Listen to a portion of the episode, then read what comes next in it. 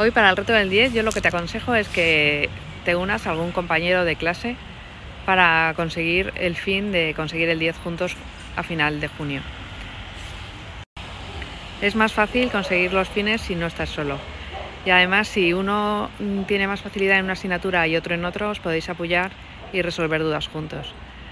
También el sentarse en la silla con uno al lado y ver que está luchando por lo mismo te ayuda a ti a ser más perseverante.